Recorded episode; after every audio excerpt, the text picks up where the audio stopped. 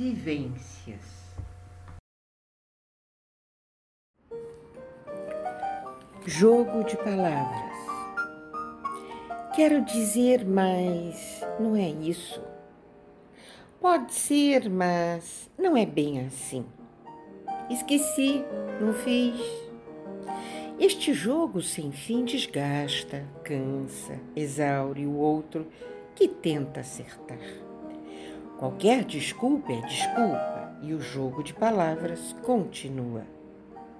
Esta é uma realidade e temos de conviver com ela. Portanto, jogue o jogo com classe, sabedoria, aprenda as técnicas, aprimore-se, tenha calma, muita atenção para dar o checkmate no momento certo, sem jamais esquecer que respondemos 100% por todos os nossos atos.